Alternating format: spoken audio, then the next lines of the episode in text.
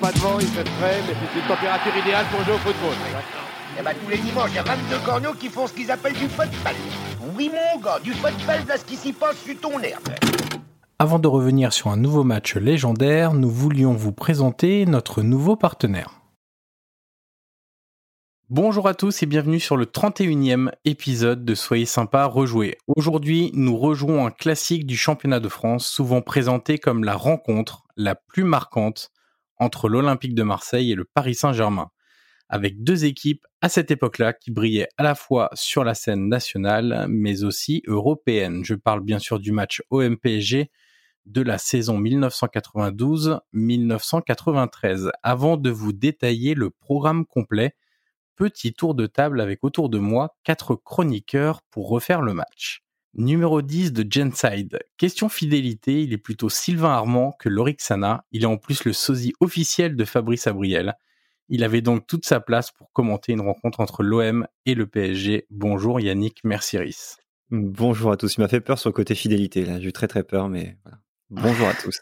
Analyste vidéo et podcasteur, il nous dira tout le bien qu'il a pensé d'Abedi Pelé, mais aussi des tacles à hauteur du genou dans cette rencontre. Bonjour Florent Tonuti. Salut Johan, salut à tous.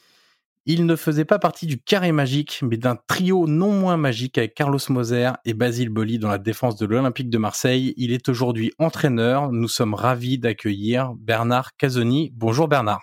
Bonjour fondateur du site Culture PSG. Il travaille dur pour montrer que le PSG avait bien une histoire et une belle avant l'arrivée de son nouveau propriétaire en 2011, avec notamment la période dorée des années 90 qui nous intéresse aujourd'hui. Bonjour Philippe Goguet. Bonsoir à tous, bonjour. Euh, un, souvenir douloureux ce OMPG 93, mais on est là quand même. Tu veux dire douloureux physiquement ou mentalement? Ah, Les deux, les deux. J'ai réussi à m'énerver en revoyant le match, donc euh, voilà. Préparez vos pansements et le mercurochrome quand même pour ceux qui écoutent parce que c'est un match euh, qui a laissé des traces euh, encore je pense sur pas mal de mollets de, joueurs des deux côtés d'ailleurs. Et donc journaliste, podcasteur et grand amateur de l'AJ Auxerre, notre hôte du soir, c'est avec grand plaisir qu'il a pu revoir le match et les terrains labourés par les tacles et autres glissades cramponnées de nos joueurs. Ça lui a rappelé ses plus belles terres de Bourgogne. Bonjour, Johan Crochet. Non, sache, Yannick, merci déjà, mais sache qu'à l'AGIA, il y avait quand même plutôt une bonne pelouse. Tu sais que c'était un peu une marotte de Giroud. Euh, donc en termes de pelouse, on n'était pas trop mal malgré l'hiver assez dur de nos contrées bourguignonnes. Je parlais plutôt de la région, tu vois, de, de ces ah, cultures. Évidemment pas du terrain, de, de la baie des Champs, bien entendu. Je sais pas si Bernard a des souvenirs de la pelouse de la baie des Champs, mais normalement c'était pas trop vilain. Non, c'était top. Puis j'ai entraîné la, la GIA aussi. Et oui, évidemment dans les années 2010, c'était quoi? 2014, c'est ça? 2012, 2014 Ça doit être quelque chose comme ça, il me semble.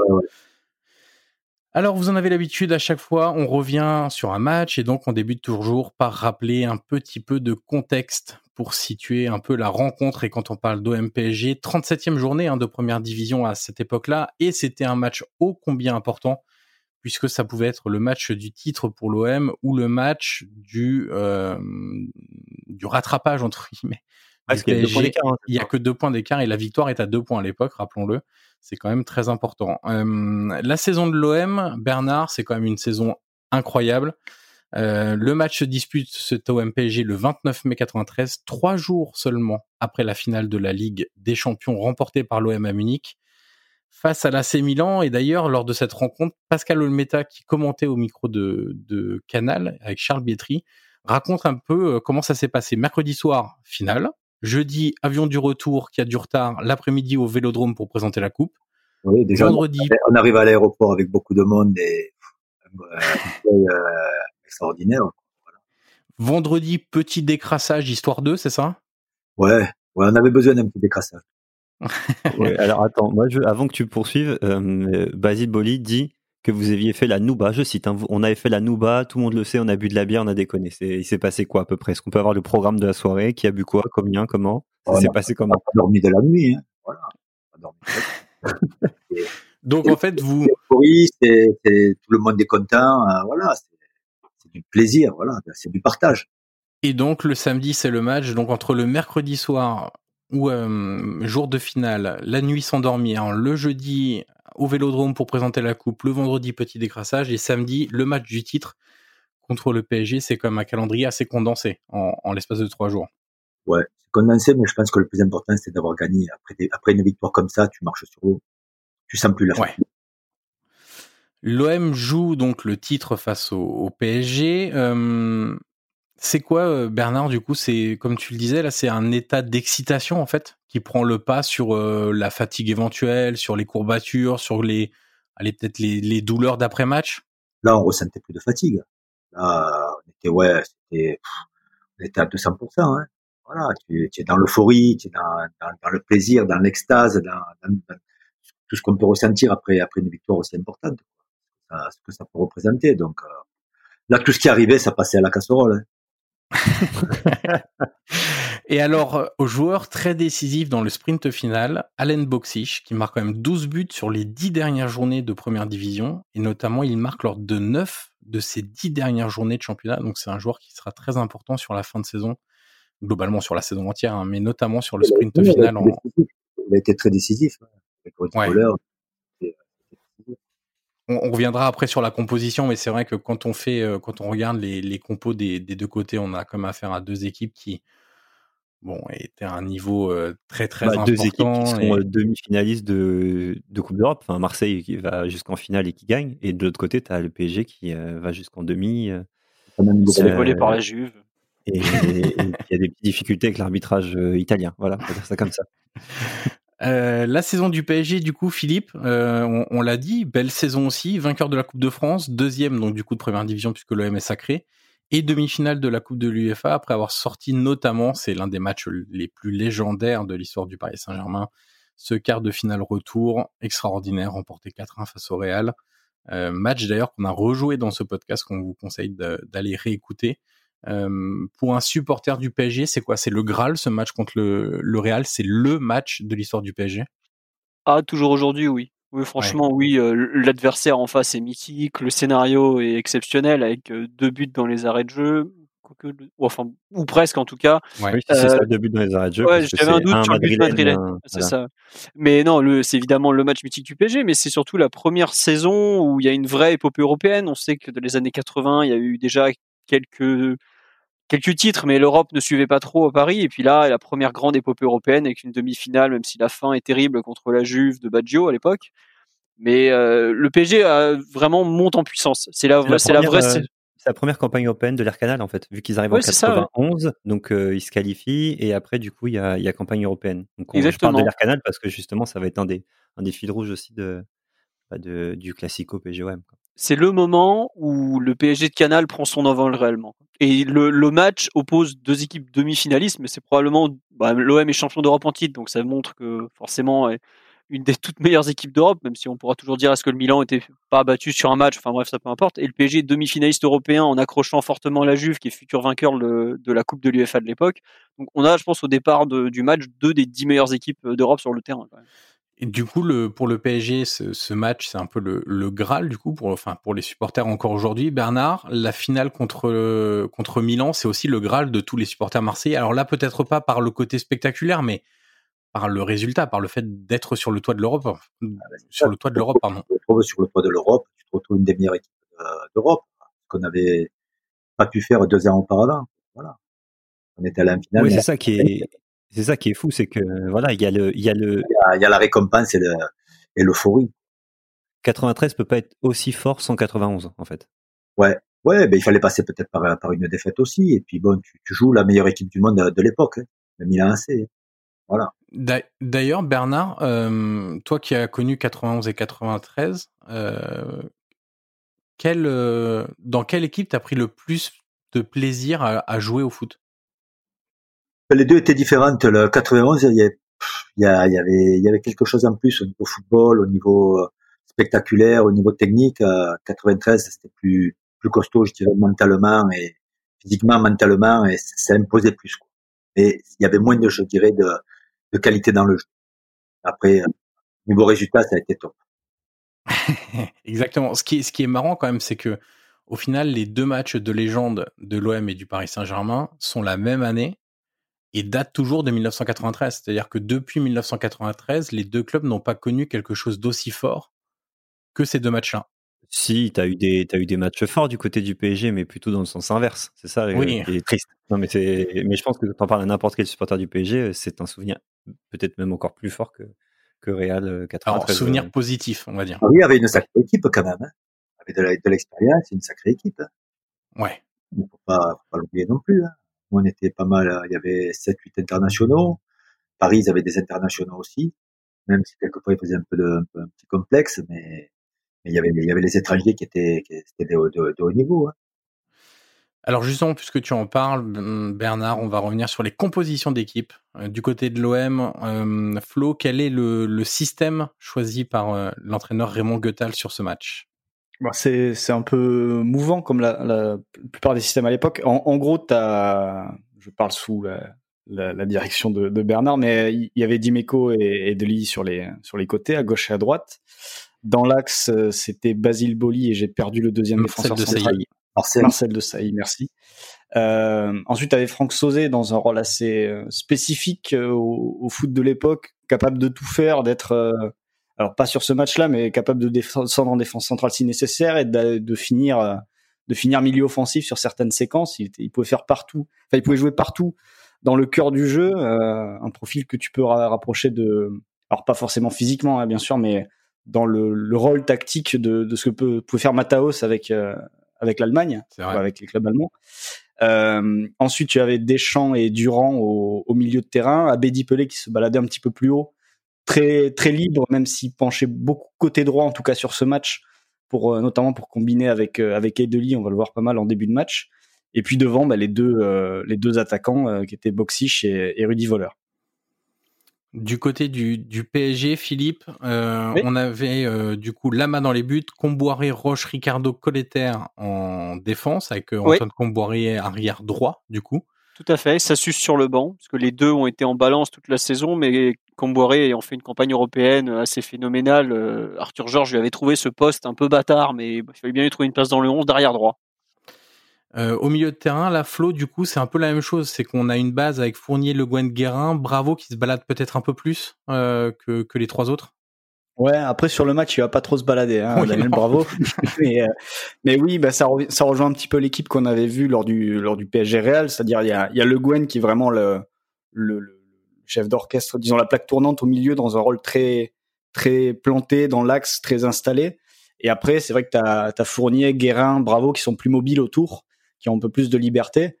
Et euh, devant, il y a vraiment, il y a pas grand monde à droite, mais Ginola se balade de- d'une aile à l'autre en fonction du nombre de tacles qu'il va prendre, euh, il va changer de côté euh, régulièrement dans le match. Et puis Georges Weah, évidemment, qui, qui est à la pointe de l'attaque.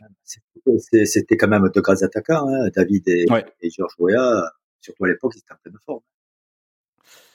Alors Bernard, justement, euh, on va faire deux Il petits... faut rappeler aussi qu'il y a que, il y a, un- on a que droit à trois étrangers aussi à l'époque. Ce qui explique aussi le fait qu'il y a beaucoup de Français que, et du coup la place des Et joueurs étrangers. en France aussi. Hein. Pardon? Les meilleurs Français restaient en France. Exactement, exactement, parce que justement, tu avais moins de, t'avais moins de place dans les autres clubs, donc du coup, tu étais obligé de, bah, de- tes trois étrangers, tu les sélectionnais vraiment, euh, bah, vraiment le mieux possible parce que tu n'avais pas de place, quoi, tout simplement.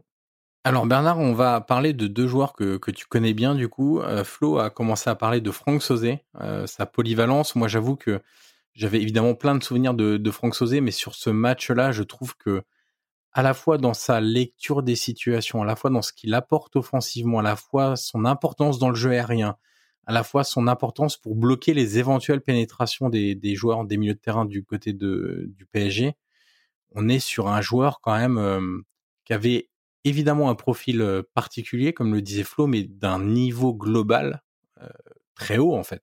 Il avait de, il avait de l'intelligence tactique aussi, puisque là, il était capable de jouer défenseur par son gabarit aussi, son expérience, et de se projeter au milieu. C'est son poste de prédilection aussi, pour amener euh, sa frappe de balle, puis ses changements de côté aussi, ses orientations de jeu, parce qu'il avait une, une bonne patte. Du côté du, du PSG, Bernard, tu as joué avec David Ginola. Tu as joué avec lui à Toulon et au Matra, si je dis pas de bêtises. Je l'ai vu débuter à Toulon. Et ouais, et, et quel souvenir tu gardes du coup de David? Toi, tu l'as connu avant la période PSG équipe de France quasiment. Ouais, bon, après, euh, PSG, euh, il a passé un cran vraiment au-dessus, quoi. À Toulon, il débutait, après au Matra, il était encore, euh, encore jeune, je dirais, quoi. hein. Mais, mais au PSG, il a passé, il a passé, il a passé un cap.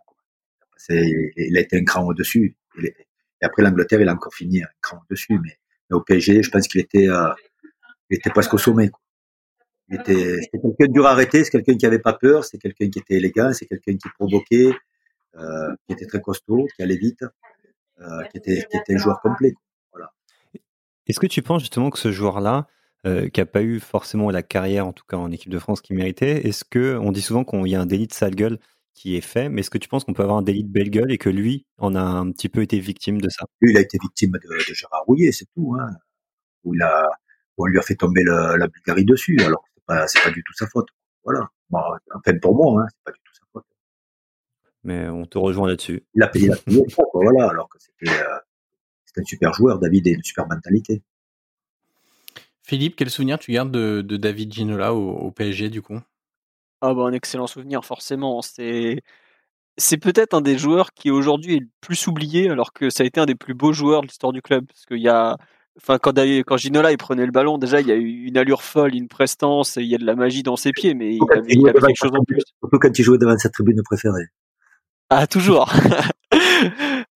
côté présidentiel, une mi-temps, côté euh, tribune de Paris, euh, jamais. Mais bon, enfin, il changeait. mais après, ça, ça faisait partie un peu. Je pense qu'il, il, il est, c'est aussi ce qui lui a permis de passer un cran, de devenir un peu le joueur euh, qu'il a été. Donc, ça, pour moi, ça fait partie, partie, un peu du personnage. Mais ouais, un joueur fantastique, pied gauche, pied droit. Euh, puis, puis il avait pas vraiment... peur. Hein. Il était costaud, ça un peu d'or. Hein, mais non, je, on a revu, enfin moi j'ai revu personnellement pendant le, confinement les matchs contre le Real, contre le, Barça euh, deux ans après, contre le Bayern Munich en 94 aussi, où il prend des coups, euh, même là lors du match au MPG, il se fait fracasser littéralement. Je pense qu'elle le fait un peu sortir du match cette fois-ci, mais en général il, il, avait un gabarit quand même assez impressionnant et une fluidité et tout. Euh, franchement, euh, un super joueur qui est un peu trop oublié. Aujourd'hui, on le voit presque comme un présentateur de télé avant tout, alors que c'est quand même un.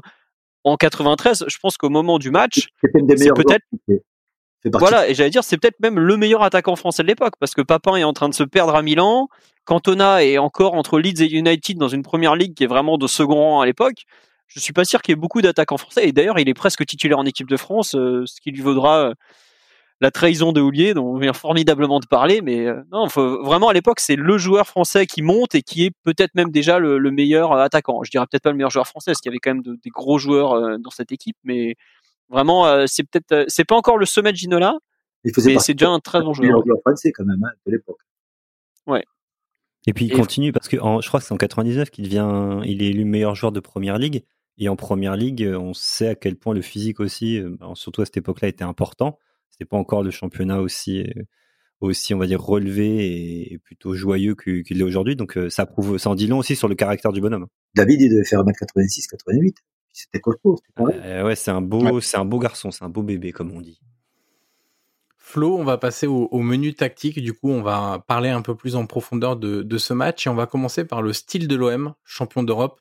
Et notamment, ce qui nous a marqué tous quand on a revu le match, c'est quand même l'intensité. euh, que mettaient les Marseillais euh, au milieu de terrain. Alors avec parfois un peu trop d'engagement, on va dire ça comme ça. Oh, Un chouïa, un chouïa. Mmh. Oui, bah, euh, Bernard l'évoquait un petit peu tout à l'heure sur en parlant de, de, des différences entre 91 et 93. Et c'est vrai que quand tu vois sur ce match-là, alors évidemment, c'est sur ce match euh, que l'on parle. Il faudrait, il faudrait en voir un peu plus pour vraiment avoir une idée du, du style. Mais ce qui frappe, c'est en effet, c'est c'est l'intensité que, que met l'équipe par rapport à son adversaire du jour déjà. Euh, c'est un jeu très direct. Euh, on va, on s'embarrasse pas forcément euh, dans son camp pour pour relancer. On a on a quand même deux attaquants qui sont capables de peser sur les défenses. Donc l'idée c'est vraiment de, de mettre la balle dans le camp adverse. Et là le jeu long d'un joueur comme Sosé par exemple est, est, très intéressant, soit pour des ouvertures en profondeur, soit pour des changements de jeu. Il en fait quelques-uns en début de match qui qui sont assez beaux à voir d'ailleurs. Après, c'est vrai que euh, sur les deuxièmes ballons, quand, quand Voleur et Boxish sont, sont au combat avec les défenseurs, sur les deuxièmes ballons, ça sort très très vite. Alors ça peut être Sauzé, mais t'as Deschamps et Durand qui, qui sont là pour ratisser. Et de Dimeco, si ça se passe sur les côtés aussi, vont, vont sortir. Et là, on est sur une équipe qui défend en avançant, qui met beaucoup d'impact, et l'adversaire qui n'a pas forcément d'autre solution que de subir et de reculer. Et sur ce match-là, le PSG va très rapidement subir. Dès les premières minutes, on sent la, on sent que les Marseillais mettent tout ce qu'il faut pour, euh, pour faire basculer le match dans leur sens. Et même si le PSG ouvre le score, tu sens quand même qu'il y a, il y a, une différence sur l'intensité que sont prêtes à mettre les deux équipes. L'intensité, c'était no- notre marque de fabrique. Ouais, voilà. C'était ça. Mais, mais le, la, la Champions League, le haut niveau, c'est ça. hein, C'est l'intensité. Vous voyez, Liverpool, c'est de la haute intensité. Pas Et, et justement, Flo, ça, ça me fait penser, on a enregistré PSG Nantes 95 il y a pas très longtemps, et Ouais. on avait déjà souligné l'intensité des Nantais et des Parisiens sur ce match-là. Euh, Bernard, euh, en, bah, j'allais dire en Ligue 1, non, c'était en première division à cette époque-là. On a le sentiment que les équipes, elles étaient mieux armées en termes de d'intensité, d'agressivité pour jouer l'Europe qu'aujourd'hui. Ouais, ça, pleu, ça pleurait moins. hein. Et après, c'est l'arbitrage aussi, ça, ça, ça fait que siffler. Dès que tu touches, il y a beaucoup de simulation, il y a beaucoup de, ça, ça fait que tomber. Donc c'est, voilà, moi je pense que c'est l'arbitrage aussi qui, qui y fait. Hein. Puis bon, là, je vous dis, il y a beaucoup de simulation maintenant. Il y a, c'est moins franc quoi dans, les- dans les duels. Voilà, ça, pleure vite. On l'a vu hein, avec euh, avec Lyon contre contre le Bayern. Hein. Il y a deux trois joueurs qui se sont plaints de, de l'intensité du Bayern, mais c'est ce qui a fait la différence. hein. C'est ce qui a fait la différence avant tout. hein. L'intensité dans, dans, les impacts, dans, les dans les duels. Flo, du coup, euh, pour revenir au match, euh, ce que ce qu'on a bien aimé aussi, au-delà de l'agressivité et de l'intensité, évidemment, c'est la touche technique apportée par un joueur comme Abedi Pelé, qui était du coup très libre et qui en Ouais. profitait quand même pour euh, se balader un peu partout sur le terrain et entre les lignes notamment. Mais en fait, ce qui est, ce qui est marquant dans, dans ce match, et ça symbolise d'ailleurs un petit peu la différence d'intensité, d'agressivité mise par les deux équipes, c'est que en gros, euh, d'un côté comme de l'autre, ça joue quand même assez direct pour aller sur les deuxièmes ballons et voilà, comme je le disais tout à l'heure. Et il y a deux joueurs dans chaque équipe qui sont amenés, qui sont susceptibles de mettre la balle au sol. En tout cas dans ce match, hein, euh, côté Marseille, il y en avait d'autres qui en étaient capables. Mais sur ce match-là, c'est les deux qui ressortent, c'est Abedi Pelé et c'est David Ginola de l'autre côté. Et en fait, euh, Pelé va être à la base de plusieurs séquences de jeu dans le camp adverse, dont le deuxième but d'ailleurs, qui est euh, qui est un des plus beaux buts quand même sans doute de de l'histoire du championnat, avec sombrero d'Abedi Pelé, sombrero de Durand, je crois. Ça revient sur Pelé, qui centre pour Boli, qui monte sur Ricardo et qui Qui met Qui un met coup de boule de tête. 18 mètres. Ouais, Ça. c'est ça. Alors qu'il voulait juste faire mal à Ricardo sur l'action au départ. Mais euh, et alors que voilà, alors que Pelé peut faire ce genre de séquence dans le camp euh, dans le camp parisien, de l'autre côté, Ginola va jamais réussir vraiment à se montrer comme le disait euh, Philippe tout à l'heure, il va sortir assez rapidement du match parce que dès qu'il va vouloir porter la balle, dès que la balle va être au sol, il y a un Marseillais qui va arriver sur lui, qui va au moins le ralentir s'il récupère pas la balle. Et s'il le ralentit, il y en a un deuxième qui arrive, voire un troisième, et derrière, bah, l'action est terminée et, et Ginola peut pas enchaîner. C'est là que tu vois aussi la, différence entre les deux. Mais c'est vrai que Pelé sur ce match-là, et je crois d'ailleurs qu'il sort aussi d'une d'une grosse finale euh, trois jours plus tôt. Euh, c'est c'est le joueur qui permet de, de, de créer du jeu autour de lui. Enfin, tout passe par lui euh, quand il faut construire dans le camp adverse. Il était inarrêtable, Abedi. Cette période-là, il était inarrêtable. Pour lui prendre le ballon, c'était très, très difficile. Et je pense que les, les Parisiens faisaient encore un petit complexe par rapport à nous. C'était pas encore, à- c'était pas encore à notre niveau, ils faisaient un petit complexe. Bah, D'un côté, c'est normal. Tu sais, tu joues contre euh, un club qui euh, vient de gagner quatre titres de suite, je crois, un truc comme ça, qui est le euh, qui est le plus gros club français, qui est le plus gros club d'Europe, qui est le club le plus riche en Europe, qui a un président euh, ultra ultra présent et très charismatique, Charismatique, etc. C'est euh, Marseille à l'époque, c'est le plus gros club d'Europe. C'est vraiment encore, je le répète, c'est un, c'est un des plus gros budgets. En plus, ils ont récupéré euh, des joueurs euh, disponibles d'autres championnats. C'est euh, c'est toute proportion gardée, c'est le même complexe que font aujourd'hui les Marseillais quand euh, ils quand ils jouent contre le PSG. C'est-à-dire que tout est plus grand, tout est plus gros, tout est plus fort, et euh, et du coup, bah ils, ils arrivent pas à être dedans.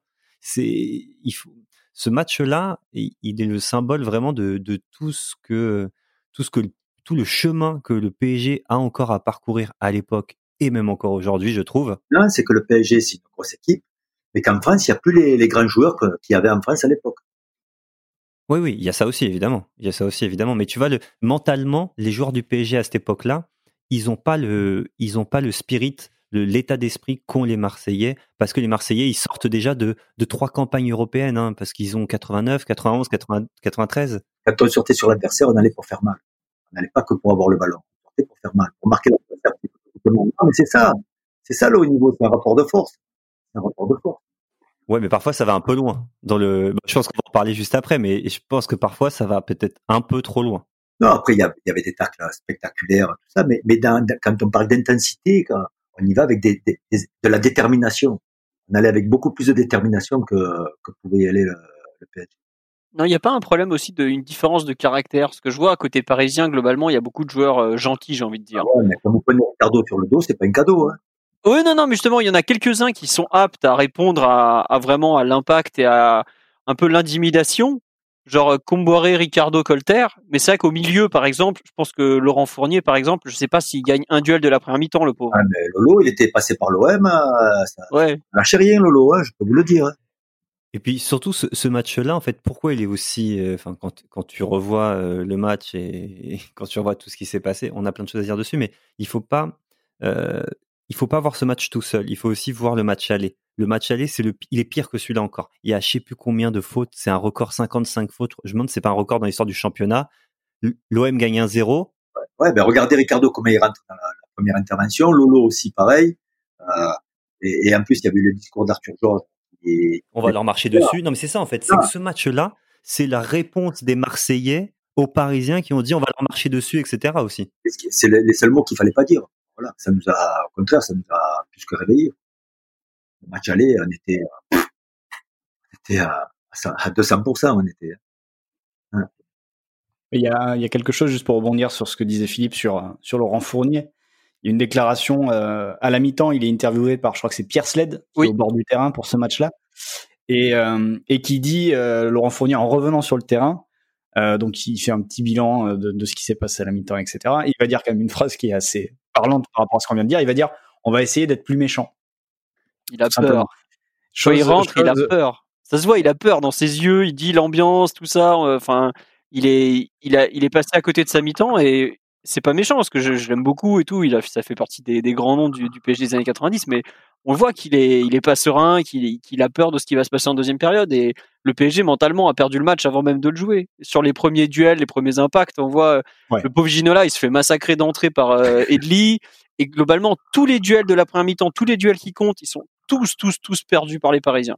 Il y a vite fait euh, Wea à un moment qu'en gagne un, mais sinon, euh, la plupart du temps, euh, tous les, tout le, les Marseillais repartent avec tous les ballons sur les duels euh, où il y a vraiment bah, le ballon, le joueur. Euh, ouais. Ça, ça avait, 50-50. ça avait été acquis avec toutes les campagnes européennes. Hein. Ça a été depuis 4-5 ans, ça a été acquis. Tout ça, ça passait d'écran chaque année.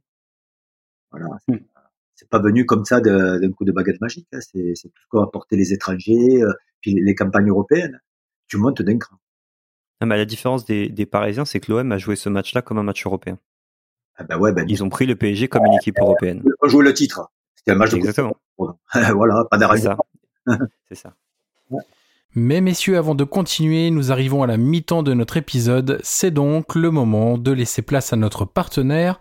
On se retrouve juste après. Alors au niveau de... On va faire un petit point... euh, euh, Ouais, on peut faire un focus quand même, un focus médical un peu sur ce qui s'est passé, un focus euh, quand même. je sais pas comment l'appeler du coup. Euh, on a quelques chiffres euh, du coup que que Flo nous a sortis. Euh, Flo, j'en donne un ou deux et tu compléteras. Euh, Ouais, le ouais. temps de jeu effectif en deuxième mi-temps sur 45 minutes, c'est 19 minutes et 26 secondes. Alors, on reviendra après parce que euh, il y a quand même eu aussi des, des incidents en fin de match qui ont aussi diminué le, le temps de jeu effectif. Et sur les fautes, on était à 42 fautes au total. Tu disais 55 pour le match aller, Yannick. Là, on Ouais. était à 42. Et il y a aussi la, la gestion des, des cartons jaunes, Flo, qui t'a marqué. Ouais, la gestion des cartons est, assez marrante, on va dire, cocasse quand on les voit avec les, les yeux de maintenant. Euh, donc euh, ouais, 24 fautes, 18 côté côté PSG. Et, euh, et ce qui est entre guillemets rigolo, c'est que le, le seul joueur qui, qui sort pour rouge sort pour deux cartons jaunes, c'est Ricardo. Pour un tacle appuyé sur Boxish qui, qui méritait son petit jaune en, en début de match, ça, ça, ça c'est clair, il n'y a pas photo. Et pour une main en, en début de deuxième mi-temps, une main un peu bête d'ailleurs, je sais pas ce qu'il lui prend. Il fait un peu une Thiago Silva, la main qui sort de nulle part. On sait pas pourquoi il décide de mettre la main. Euh, mais c'est vrai que quand tu vois, euh, quand tu vois d'autres situations, Basile Boli prend un carton jaune pour une obstruction sur euh, sur Wea, mais euh, mais bon, enfin ça la mérite. Mais quand tu vois par exemple que que Jean-Jacques Edli termine la rencontre à 6 fautes et sans carton jaune, tu peux tu peux être un peu surpris. Même même pour l'époque, c'est surprenant, on va dire. Et euh, après, il y a, il y a Allen Boxish aussi qui, qui prend un Ouais. carton jaune pour contestation, alors que euh, Qui manque de casser la, il manque de casser la, la jambe de, de, Ro- de Roche, je crois. ouais, Ouais, ouais. bah en fait, en, en l'espace de quelques secondes, ça se passe. euh, Il y a une embrouille, je crois que c'est entre Roche et Pelé au départ, euh, qui, qui s'accroche. Après, euh, enfin voilà, il y a un petit échauffouré comme ça peut arriver assez régulièrement. Il y en a eu entre Bolli et Ricardo, il y en a eu entre Ouéa et De Sailly en première mi-temps. Bon là, c'est, euh, ça, arrive souvent dans ces matchs, même lors d'une Nantes PSG, on avait vu des tacles assez fous, etc. Mais c'est vrai que sur cette action-là, Boxich donc euh, veut régler une histoire avec Roche. Il vient de prendre un carton pour contestation et sur l'engagement il décide de lui de lui sauter dessus, sauter dans les jambes, tacler dans les jambes. Et, euh, finalement, ben, on sort de cette séquence-là avec un énorme attentat sur Alain Roche, Alain Roche au sol, et Boxich qui va passer entre les gouttes sans problème. Et euh, Ah, c'est pas le genre en plus à être très méchant, c'est quelqu'un de très correct. Donc, il, s'y- il s'était, il s'y était vraiment mal pris. ouais, c'est ce qui, il, a qui, pas, euh, il a pas fait mal comme il faut. Voilà. C'est ce Faire que mal dit- mais gentiment. c'est ce que dit Pascal Olmeta justement. Il dit comme comme vous Bernard, il dit euh, puisqu'il est au commentaire, il dit ah Alan en plus c'est bizarre. D'habitude c'est un gentil. Ouais, Donc, voilà. ah, il a été maladroit parce que c'est pas, c'est pas, c'est pas sa façon de faire. Aujourd'hui, on regarde ce match avec, avec le folklore. On se dit oui, mais c'était l'époque. Oui, il se mettait sur la gueule, c'était comme ça, etc. Moi, il y a un seul point où je suis d'accord avec toi, Bernard, c'est sur le côté. Aujourd'hui, ça tombe trop facilement. Oui. Aujourd'hui, il y a des danseuses, il y a des machins. Là-dessus, je suis entièrement d'accord avec toi. Ils en font des caisses. Et j'avoue que dans ce match-là, ce qui est agréable, c'est quand ils se prennent un tag et tout machin, ils essayent de rester debout le plus possible quand ils peuvent. En revanche, moi, ce que j'ai vu quand j'ai revu, je me suis dit, mais euh, en fait, je trouve ça hyper dangereux. Je fais pas du tout de cancel culture, de dire que avant c'était mieux, pas bien, etc. Je trouve que c'est hyper dangereux. Quand je le revois, euh, je me dis que c'était un foot d'un autre temps, que sur le terrain, il y a des, il y a des super joueurs. Et d'ailleurs, ça se voit quand il y a des buts, bah, c'est Abedi Pelé, machin, ça oui, ça c'est du super joueur. Les attaquants, voleurs, boxy, chez des putains d'attaquants en face. Et moi, ça, mais ça, ça m'énerve pas de les voir comme ça, mais je me dis, c'est, c'est pas le football que j'ai envie de voir de, de ces deux grands clubs-là. Et, et surtout, c'est que ce type de comportement-là, il y a beaucoup de vengeance, il y a beaucoup de de- d'agressivité, de, de rapports très testostéronés. euh, Et je me dis, quand t'es un gamin que tu vois ça, est-ce que c'est le genre de football que tu as envie de transmettre? Et surtout, toute cette violence, parce que c'est de la violence quand même sur le terrain, agressivité, mais souvent violence, je me dis, elle se, elle transparaît aussi forcément euh, chez les spectateurs.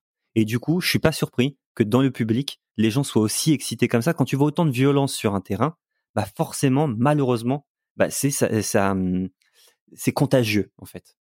Et c'est ça en fait qui, et c'est ça moi qui me gêne aujourd'hui quand je vois ce type de, je veux de l'agressivité, je veux tout ce qu'on veut, mais là j'ai trouvé que c'était trop. Toi, est-ce qu'avec le retour, avec le recul, Bernard, tu dis, j'avoue, c'était un peu trop, on y allait un peu fort. Le match aller, euh, c'était une boucherie, c'est même trop. Oui. Déjà, c'est c'est spectaculaire, mais c'est vrai que c'est, ça méritait, euh, ça méritait des rouges. Mais, mais bon, quand je vois ce qui se passe maintenant, c'est, aseptisé, quoi. C'est, tu tu as pas mis, moi, moi, des fois, j'ai j'ai pas envie de regarder. Des fois, je regarde que la Champions League. hein. J'ai pas envie de regarder les matchs de LM. Sincèrement, hein. Non, mais ça, j'entends, et t'as entièrement raison sur le côté aseptisé, ça va trop loin et tout machin, mais toi, euh, tu te dis aujourd'hui que, franchement, vous auriez pu casser des jambes finalement, tu vois? Il y a peut-être des carrières qui auraient pu se briser ce soir-là, parce que, bah, on n'est pas loin, quoi, du truc. Mais non, elles ont pas été cassées. C'est comme on est, euh, ça rentrait, ça rentrait les deux, ça rentrait dedans. Ah oui, les deux, ah, c'est des deux côtés. Hein. Quand tu vois Sassus qui met un, qui met un tacle assassin et Dimeco derrière, il vient lui mettre un coup de tête. C'est les, deux sont les deux sont pires. Qu'est-ce qui doit pas se faire? Mais c'était franc. c'était franc. Il y avait de la vérité. Il n'y pas de l'hypocrisie comme il y a là. Voilà, moi, j'appelle ça de l'hypocrisie. Et du coup, par soit ça te choque, par exemple, j'imagine que des que des Marseillais, des Parisiens, genre euh, tapent la discute à la mi-temps, etc. Limite échangent les maillots, quoi. Je pas allé pour, moi, je, je suis pas là pour tuer quelqu'un, euh, pour faire mal à quelqu'un. Mais comme Alain Roche, on joue en équipe de France ensemble. Je veux dire, David, je le connais depuis longtemps. C'est quelqu'un que je respecte beaucoup. Après, il y avait le duel, il y avait le duel. Voilà. Mais c'était, c'était, c'était intensif des deux côtés, quoi.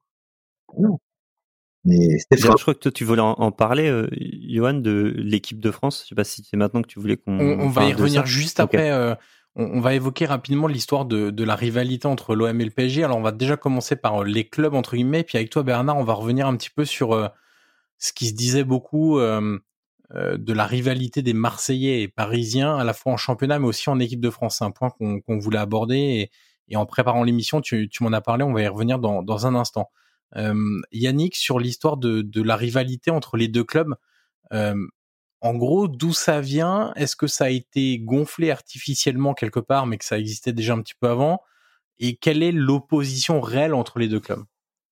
Il y a un peu tout ça. Moi, je suis toujours embêté, et, Philippe, qui est un plus grand spécialiste que moi, pourra confirmer ou infirmer certaines choses, mais je suis toujours un peu embêté quand on parle de la rivalité PSGOM, parce que aujourd'hui, elle existe, mais c'est une rivalité qui est, elle est pas factice, mais elle est pas entièrement naturelle, en fait, parce que comment? Elle a été créée. Oui, elle a été créée. Elle a été, elle a été, on va dire, euh, amplifiée, parce que évidemment, quand euh, déjà le PSG euh, et l'OM, ils ont pas le même âge, ils ont 80 piges d'écart. donc il y a forcément une histoire qui est différente aussi. Donc tu as le temps, non, tu te crées dans la rivalité, tu te la crées dans l'histoire.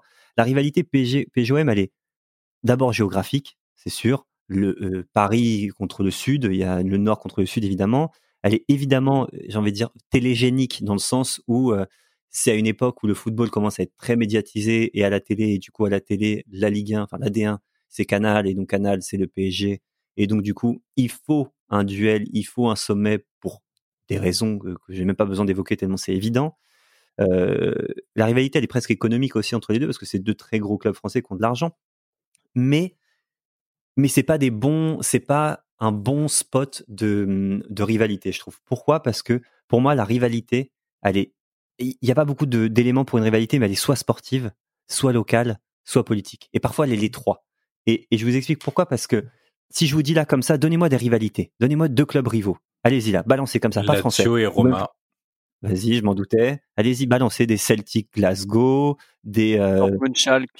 Voilà. Enfin, il y a, y a des choses qui sont soit locales, Lyon-Saint-Étienne, soit sportive, Marseille-Bordeaux par exemple, soit politique, Real Madrid-Barcelone. Évidemment, elles sont aussi sportives, etc. Et le PSG et l'OM, ils ont jamais été rivaux sportifs. Quand je dis jamais, j'exagère. J'ai compté, hein. j'ai compté sur toutes les saisons du PSG et de l'OM en, en Ligue 1 ensemble, seulement six fois ils sont sur le podium les deux en même temps, six fois seulement, et dans ces six fois-là, t'en as quatre dans les années 90. Donc dans ces années-là, là, entre 88 et 94. C'est tout. C'est tout. Sinon, avant, il y a rien. Il y a une fois en 2012-2013, premier, deuxième, et l'année dernière, 2019-2020.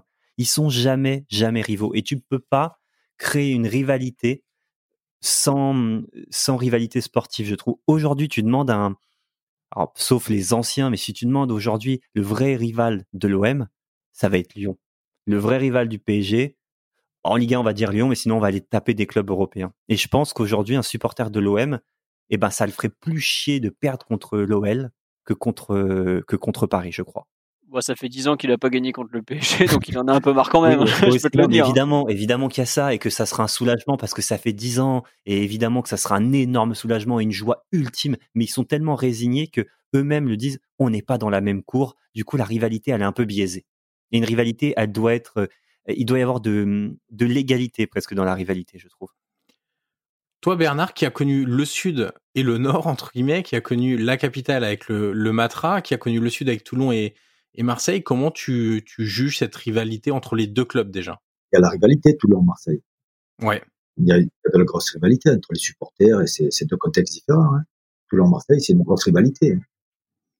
Attention. Hein. Et la rivalité Marseille-Paris, pour toi, ça représentait rien de spécial en fait? Après, ça a été monté, ça a été monté, ça a été médiatisé. Mais après, bon, on s'est retrouvé là. Le match de 92, euh, où on a un peu provoqué tout ça, voilà. Puis on voulait garder notre notre statut, notre notre supériorité. Voilà, c'est de la fierté aussi de, de vouloir garder sa, sa, supériorité. Oui, mais voilà, mais cette fierté, elle aurait été la même si tu avais dû te battre contre, je sais pas, si Canal avait racheté le LOSC ou Lens ou Bordeaux, ça aurait été la même pour toi. Paris, c'est vraiment, c'était pas, c'était pas notre, notre rivalité. Pour moi, c'était pas une grosse rivalité. Hein. Alors, ouais, juste pour compléter, en fait, il y a deux, il y a trois aspects. Il y a entre joueurs, je pense qu'effectivement, ça a été vraiment très exacerbé par, euh, bah, d'un côté Bernard Tapie qui savait quand même y faire pour euh, motiver ses bonhommes. De l'autre côté, Arthur Georges qui n'a pas toujours été très malin non plus dans ses déclarations. Et il y a un peu le grand public qui a suivi derrière ça. Mais un truc qu'on oublie, par exemple, c'est que avant même l'arrivée de, de Canal au, au, au, sein du PSG, donc avec Michel Denisot notamment, les derniers déplacements des années 80 des Parisiens à Marseille étaient déjà super super tendus. Exactement. Dès les années 80, 85, même 84, ça commence déjà un peu Exactement. À, se tendre, effectivement. Parce qu'il y a une rivalité ultra derrière. C'est que en 84, il y a le commando ultra qui se monte à Marseille et en 85 côté Paris, il y a le Boulogne Boys qui qui prennent, euh, qui naissent aussi, même si le club de Boulogne était un peu plus ancien dès 78. Et quelque part, il y a au, départ, c'est une vraie rivalité ultra, même si au milieu, début, enfin début, milieu des années 80, le vrai ennemi du PSG, c'est plus Bordeaux que Marseille. Mais assez vite, il y a une bascule qui se fait, puisque bah il y a notamment cette rivalité ultra, il y a le développement vraiment en France du, du mouvement supporter qui, qui prend vraiment de l'essor après notamment la Coupe du Monde en Espagne. Quand tu parles de Bordeaux, c'est Bèze, l'époque Bèze. Ouais, c'est ça. Mais même outre l'aspect sportif, c'était vraiment des rivalités de, supporters par rapport aux, tribunes et tout ça. Donc, euh, effectivement, à l'époque, Bordeaux domine le, championnat de France. Euh, le PSG n'existe qu'une fois de temps en temps parce que c'est un club très irrégulier. Une fois de temps en temps, il y a, ça clique bien et ça va, ça va jusqu'au bout. Ça, va chercher une Coupe de France ou en 86 un titre. Mais ouais, euh, sur le PSG l'OM, vraiment, c'est au départ, c'est peut-être plus une histoire de supporter-supporter, Tapi et Deniso et bah, tous les joueurs, tout ce qui se passe, euh, et, et, même la rivalité euh, de par le classement, tout ça devient vraiment importante. Et après, c'est peut-être le grand public qui se dedans, mais après dire qu'elle a été finalement totalement inventée, je trouve que c'est pas totalement juste parce qu'il y a déjà avant même que que, que Tapi et Deniso et Canal en fassent un truc vraiment national, j'ai envie de dire, il y avait il y avait quand même beaucoup de gens qui pouvaient pas pas trop se voir entre les deux clubs quand même. Et c'est pour ça que c'est pas aujourd'hui, euh, c'est vrai que c'est un peu moins exacerbé que le. En 2009, euh, moi j'ai quand même vu un gamin à Marseille euh, avec un maillot du PSG se faire percuter par une voiture qu'il avait quand même visé volontairement. Donc quand on me dit que c'est moins exacerbé, ça c'est des imbéciles, tu vois, ça arrive, ça arrive partout. Mais là où je, je suis d'accord avec toi, c'est vrai que cette rivalité, elle existait un petit peu avant. Ça ne, mais ça ne devait pas donner ce que ça a donné aujourd'hui si on suit les, les clous de rivalité, tu vois. On, on crée pas une rivalité, elle s'impose d'elle-même, et je trouve que là, elle s'impose pas. Ça, c'est vrai. Le s'impose moins, en tout cas. Exactement. Le, le seul truc qu'il y avait, c'est qu'en fait, le PSG a, hum, a, a réparé une anomalie, c'est-à-dire que c'était le seul pays au monde, presque, enfin de foot en tout cas, où sa capitale, sa plus grande ville, n'avait pas de club, n'a pas de club performant. Euh, la France, c'est le seul pays où la, où la capitale économique, culturelle et politique est au même endroit. Ça n'existe nulle part ailleurs. Dans n'importe quel autre pays, ça n'existe pas, ça. Donc en fait, euh, la France est tellement Paris centrée qu'une fois que tu as un club, euh, dans, enfin un club de foot en l'occurrence, et c'est pour ça aussi que c'était le club le plus détesté, c'est parce que ça représente c'est le pouvoir versus les autres. Et donc Marseille à l'époque aussi où le PSG commence à gagner ou commence à être un peu bon, c'est Marseille le, le gros club. Donc forcément la rivalité elle est un peu là, mais il n'y a qu'à voir le nombre de joueurs qui sont passés entre Paris et l'OM pour prouver à quel point les deux clubs s'entendent bien et la bonne entente entre deux clubs rivaux, euh, ça existe aussi. Ça existe aussi. Et donc, euh, cette rivalité, elle est, hum, tu vois, Tapi et Deniso, je suis certain que, que parfois ils s'échangent des textos en disant putain, on les a bien niqués. tu vois. Euh, Bernard, la rivalité aussi a été.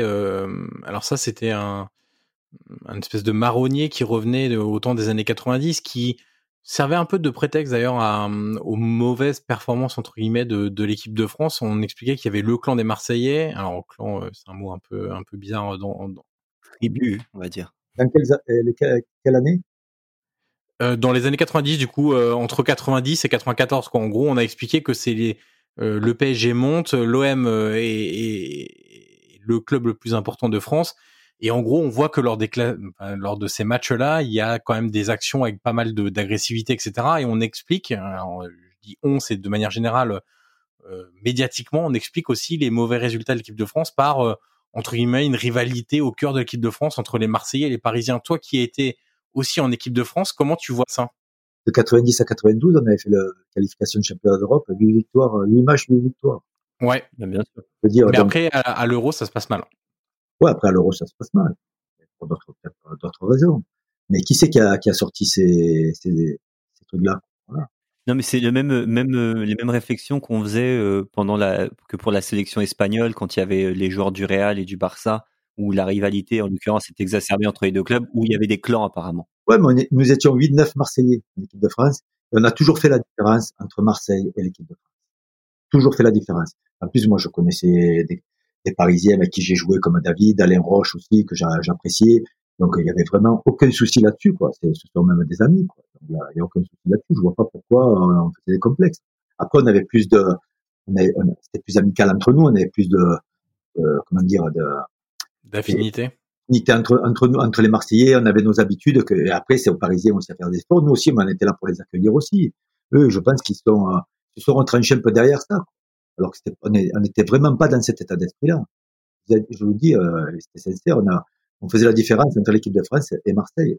À l'équipe de France, tout le monde était le bienvenu. Il y avait les Océrois, vous pouvez demander à Cocard, Bayrua, ils étaient les bienvenus. Hein.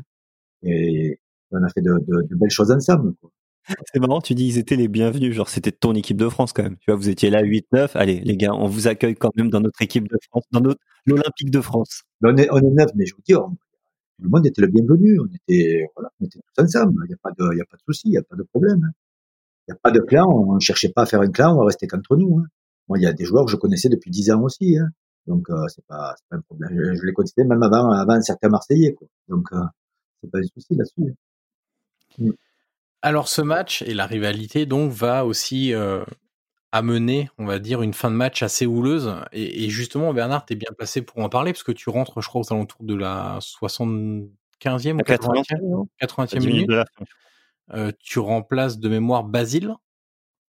Euh, et c'est à partir de ce moment-là que, en gros, le spectacle il est quasiment plus sur le terrain, mais quasi exclusivement sur euh, dans les tribunes, puisque ça dégénère. Il y a des lancers de fumigène de, de tribune à tribune. Euh, il y a des supporters qui quittent, euh, des supporters de l'homme qui quittent la tribune pour aller se mettre devant la celle des supporters parisiens. On voit même un mec qui emmène une barrière avec Une lui. barrière de sécurité. Voilà, une barrière de sécurité. On voit des Parisiens qui lancent des fumigènes dans les tribunes euh, de, de l'OM. Euh, sur la pelouse. et, et sur la pelouse et on voit Pascal Olmeta qui est enfin on le voit on l'entend surtout très énervé au commentaire de Canal qui rappelle que la catastrophe de Furiani n'avait euh, finalement pas servi de, de leçon au, au foot français quand, quand tu entres sur le terrain et que tu joues euh, les, les 10-15 dernières minutes de, de ce match-là, euh, tu te rends compte de ce qui se passe dans les tribunes, outre le fait que, évidemment, tu te rends compte puisque l'arbitre arrête le match à un moment donné pour demander aux joueurs d'aller calmer les supporters. Mais avant ça, tu te rends compte de, de ce qui se passe? Non, non, non, on est pris dans le match. Après, c'est quand euh, le match est arrêté où on voit qu'il y a des échanges de, de fumigènes, de, de fusées, quoi, qui, entre, entre les supporters. Ça, c'est histoire de supporters. C'est, c'est de la bêtise, alors que c'était, euh, c'était la fête du football. La fête du football. C'était la, consécration pour un titre. Voilà. Il faut même pas les appeler, je pense, supporters, ces gens-là, parce que c'est des gens qui ont fait extrêmement mal, euh, justement, au- aujourd'hui, quand tu dis que, ça va un peu mieux aujourd'hui quand tu dis que t'aimes le foot, mais pendant, pendant très longtemps, euh, être un- le footballeur euh, et le supporter du footballeur étaient euh, associés à, cette espèce de gros beauf, euh, parfois très violent. Et ces gens-là, et quand tu vois ce qui s'est passé dans les tribunes avec des, avec des gestes de l'avant-bras vers, euh, vers le ciel totalement déplorables, euh, des, on va dire, des spectateurs avec affublés du maillot du Paris Saint-Germain, c'est affreux et c'est malheureusement tout le mouvement hooligan aussi qui s'est petit à petit qui s'est petit à petit enfin qui était déjà présent en Angleterre et qui a fait énormément de mal notamment au Paris Saint-Germain au début des années 2000 euh, aussi. Et surtout et puis derrière tu as, évidemment la réponse des Marseillais qui est pas plus intelligente de sortir pour se battre. Mais bon ça c'est malheureusement c'était à une période où bah, où c'était moins contrôlé et, et aujourd'hui, les, heureusement que les sanctions sont beaucoup plus fortes, peut-être pas encore assez fortes, mais il s'est passé beaucoup de catastrophes dans les tribunes pendant ces périodes-là, malheureusement. Mais c'était une frange de supporters. Hein. Oui, ah, quand je dis c'est c'est des c'est un c'est c'est 1% d'imbéciles, 1% de même pas de supporters, de gens qui disent aimer l'OM ou le PSG. Les autres sont plutôt tranquilles et au pire ils insultent un joueur sur le terrain, c'est pas la fin du monde ça. Alors messieurs, pour boucler ce, ce, ce- cet épisode dédié au MPSG, euh, Un truc un peu plus rigolo quand même, non Tu vois on va finir sur un truc plus rigolo du coup. Ah oui, voilà. On va faire un petit quiz. Euh, c'est un quiz un peu différent aujourd'hui. Je vais vous donner une affirmation et vous allez devoir me dire si elle concerne l'OM, le PSG et voire même les deux. Dégoûté, j'avais préparé mes joueurs qui ont joué à Paris et à l'OM. Et mais ça sera pas ça. Ça sera Eh pas ouais. ça. Je me doutais que tu révisais en cachette. Euh, donc j'ai décidé de, de changer. Euh, première affirmation. Un défen... Elle est facile. Un défenseur central m'a offert ma première Coupe d'Europe en marquant le seul but du match. Les deux. Exactement. Exactement, les deux. Flo, les deux. Basile Boli pour l'OM en 93 Boulogne, Gauthier.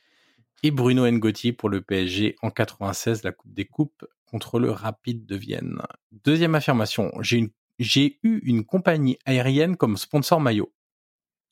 Les deux. Les deux. Avec qui, du coup? Fly Emirates pour le PSG. Ouais. Calif Airways. Et oui, Khalifa Airways pour l'OM, exactement. C'était début, début des années 2000, je crois, ou fin, fin 90, début 2000, il me semble. Euh, je n'avais aucun représentant du club dans les 22 joueurs de l'équipe de France de la Coupe du Monde 98. Euh, Euh. c'est- Il y a aucun? C'est possible aucun? C'est possible. C'est possible. Parce ouais. qu'on est d'accord que euh, euh, Blanc, il est à Marseille. Quand il ou il arrive à Marseille juste après. Je sais plus s'il arrive pas cet été-là, en fait. Parce que. Pires, il arrive moment, aussi. au moment de la sélection des 23 joueurs. Ah, ah, Ah non, mais Pira, c'est à Marseille, donc PSG. Voilà, le PSG n'avait aucun représentant du club dans les 22 joueurs de l'équipe de France. L'OM en avait deux. Quatrième affirmation, c'est quatrième affirmation. hein. Un joueur de mon effectif a été élu Ballon d'Or pendant son séjour en France. Pareil. Ah, aucun, parce Papin. que. Les deux? Ah, mais Papin, c'est Ah pas. les deux, ouais, Qui a dit les Bernard. deux? C'est Bernard? Ouais. Bernard, ouais. Et oui, JPP en 91 avec ouais, ouais, l'OM, Et ouais, exactement. Et Georges Weah, euh, PSG et Milan, du coup, c'est à cheval Ouais, sur l'année mais il est en 95. 80, Il change à il Il l'été. est en 95. Oui, mais il, Il- quand il est du Ballon d'Or, il est au Milan AC. Oui, mais Oui, c'est oui, sur l'année l'année avec le PSG 95. qu'il est, non, moi je suis désolé. Genre, quand il a le Ballon d'Or, il est joueur du Milan. Ça me fait plaisir hein, qu'il y ait un joueur du PSG qui ait le Ballon d'Or. Mais euh, c'est pas ça, quoi. Mais C'est notamment pour le parcours européen du PSG euh, qui, lui permet d'accéder au Ballon d'Or C'est 95. vrai. Le joueur, le VAR quand même sur trucs. cinquième affirmation, le joueur ayant disputé le plus de rencontres sous mon maillot a dépassé les 500 matchs.